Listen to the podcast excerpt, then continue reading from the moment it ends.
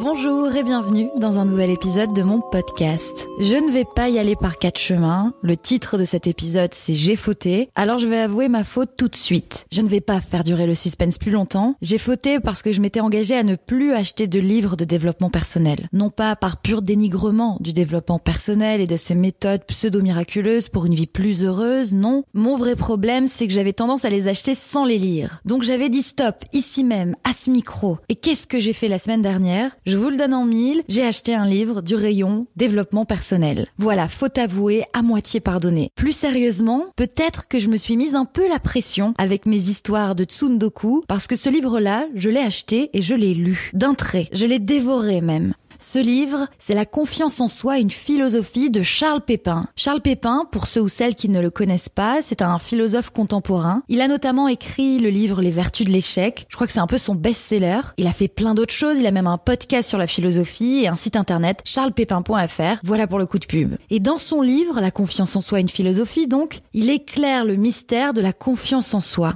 Et il nous montre le chemin pour avoir davantage confiance en nous. Voilà pour le topo de la quatrième de couverture. Alors pourquoi ce livre m'a tant captivé Et peut-être vous demandez-vous comment je suis tombée dessus. Parce qu'il est sorti en 2018 ce livre, ce n'est pas du tout une nouveauté de la rentrée littéraire. Donc je ne l'ai pas trouvé en tête de gondole à la FNAC ou à la librairie du coin ou sur Amazon, peu importe. Je suis tombée dessus la semaine dernière au détour d'une story Instagram de je ne sais même plus qui et allez savoir pourquoi, alors que j'étais en train de m'abrutir de story en story, ce livre à la couverture rouge a attiré mon attention. Mais c'est surtout son titre que j'ai retenu, La confiance en soi. Ça m'a tout de suite interpellée. À part Aya Nakamura qui a déclaré au micro de la radio RTL récemment Je n'y peux rien si je suis grande, belle et charismatique. Fin de citation. Je pense qu'on a tous un déficit de confiance en soi. Moi la première. Et j'avais envie de m'interroger, de me questionner. J'avais envie de comprendre. C'est quoi se faire confiance finalement? Une des premières choses que j'ai retenues en lisant ce livre, c'est que c'est quelque chose qu'on n'apprend pas à l'école. Et c'est bien dommage. En fait, on nous apprend tout le contraire.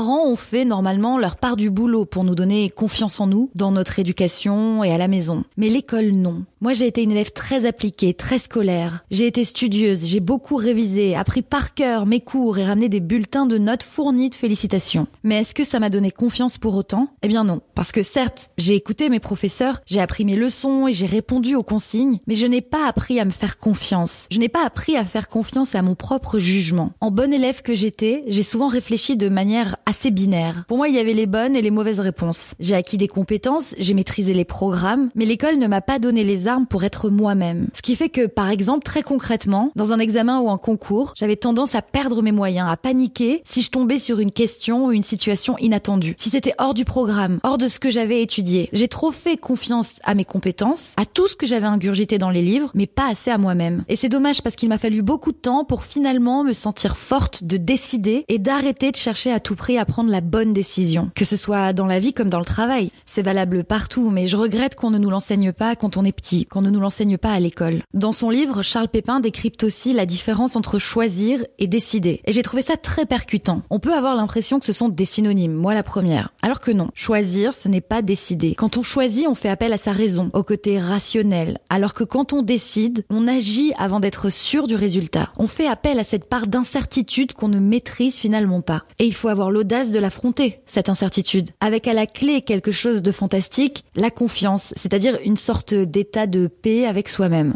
Je repense à Aya Nakamura. Et eh ben vous savez quoi? Elle a bien raison de déclarer haut et fort qu'elle est belle si ça l'aide à avoir confiance. Mon esprit de française étriquée a d'abord pensé en l'entendant qu'elle était arrogante, prétentieuse, suffisante. Oui, j'ai pensé d'abord à ça, avant de me stopper net. Parce que Peut-être qu'en clamant haut et fort qu'elle est charismatique, ça l'aide à l'être. Ça l'aide à avoir confiance en elle. Alors elle a bien raison de le faire. Et ça lui réussit plutôt bien d'ailleurs. Mais attention, ce que j'ai aussi appris dans ma lecture, c'est qu'avoir confiance, ce n'est pas être sûr de soi. C'est pas vraiment la même chose. C'est un raccourci un peu facile. En fait, avoir confiance, ce n'est pas faire taire le doute qui dort au fond de nous, parce qu'il sera toujours là. Cette petite voix intérieure qui critique et fait douter. Avoir confiance, c'est au contraire avoir le courage de l'affronter. Trouver la force de s'élancer malgré elle. Et vous savez quoi? Avoir appris tout ça dans ma lecture me donne un petit élan de confiance. Ça m'a permis de réaliser plein de choses et de me détendre sur d'autres. Alors oui, j'ai fauté, et je dis ça avec beaucoup d'humour. Je n'ai pas tenu ma règle d'arrêter d'acheter des livres pour les ranger sur une étagère et ne jamais les ouvrir. Mais cette fois, j'ai suivi mon instinct qui m'a guidé vers ce livre. Je l'ai ouvert et je me suis interrogée sur ma propre notion de la confiance, sur ma capacité à décider au lieu de choisir. Et je me suis même un peu comprise à travers ce livre. Pour terminer, je vous lis une citation de Sénèque qui a écrit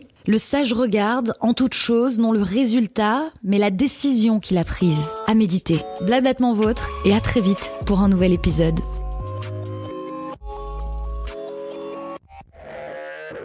Merci beaucoup de m'avoir écouté. Si mon podcast vous plaît, n'oubliez pas de vous abonner et de me laisser un commentaire et des petites étoiles. Ça m'aidera beaucoup à me faire connaître. N'hésitez pas à me suivre sur Instagram. Lisa Marie parle dans le micro en un seul mot. Et écrivez-moi, j'adore nos échanges post-écoute. Bonne journée ou bonne soirée. Bye